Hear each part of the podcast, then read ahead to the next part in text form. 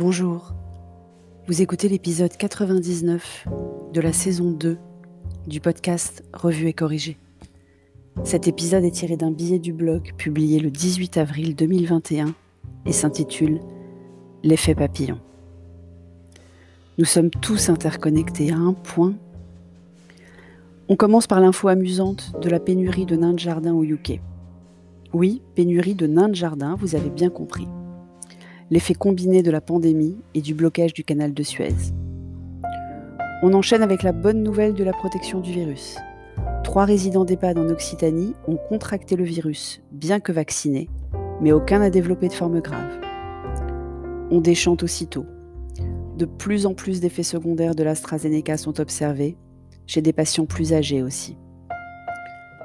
Dans la série Effet papillon, on observe également une pénurie de doses individuelles de ketchup, surtout de la marque Heinz, parce que leur consommation a explosé à cause des mesures sanitaires. Étant donné que de nombreux États américains n'ont pas déclaré de fermeture administrative de restaurants ou bars, la consommation de ketchup en doses individuelles a explosé et la production n'a pas suivi.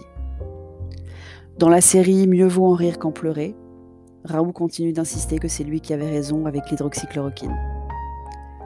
Mais en fait, c'est difficile de trouver des choses amusantes en ce moment. C'est long. C'est même très long.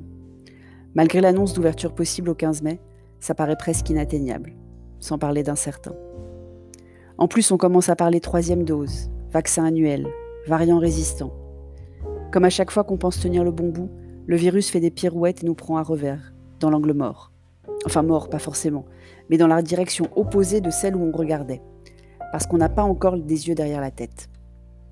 Donc en gros, quand il sera temps que je reçoive enfin ma première dose, je vais entrer dans les mêmes files d'attente que Morissette. S'il prévoit à nouveau des priorités, je vais me faire vacciner en 2022 en fait. Ah non, parce que là, ça sera la troisième dose des plus de 55 ans. Et pendant ce temps, un épidémiologiste en mal de célébrité accuse le gouvernement de se comporter comme Bolsonaro. C'est irresponsable, et les médias qui reprennent ses propos en boucle sont inconscients mais j'imagine que ça fait plus de clics et de téléspectateurs que des médecins plus mesurés, qui admettent qu'on ne sait pas ce qui aurait pu se passer si on avait fait différemment, vu qu'aucune modélisation ne s'est avérée juste à date. Et je ne leur jette pas la pierre, Pierre, c'est impossible de prédire des événements qui ne se sont jamais passés auparavant.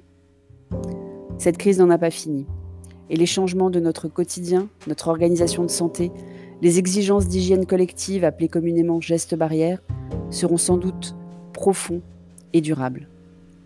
J'ai encore du mal à déceler l'étendue des changements et à anticiper les efforts que ça continuera à nous coûter. Il paraît qu'il faut entre 20 et 250 jours pour créer de nouvelles habitudes.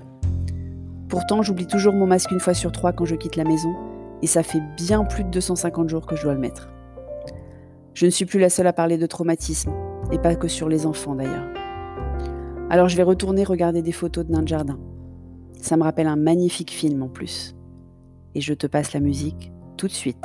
Reste là.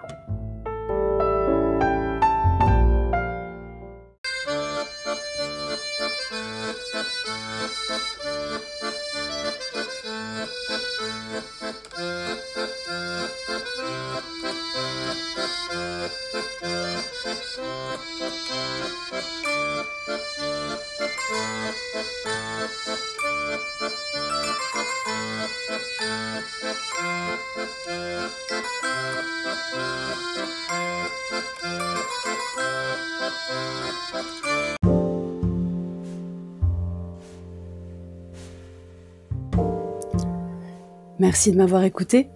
Si tu apprécies ce podcast, tu peux me remercier sur Buy Me a Coffee, je te mettrai le lien dans les notes d'épisode. Si tu écoutes sur Apple, surtout laisse un commentaire avec les 5 étoiles. C'est très important les commentaires. Et sur toutes les plateformes de balado-diffusion, abonnez-vous et partagez. À bientôt.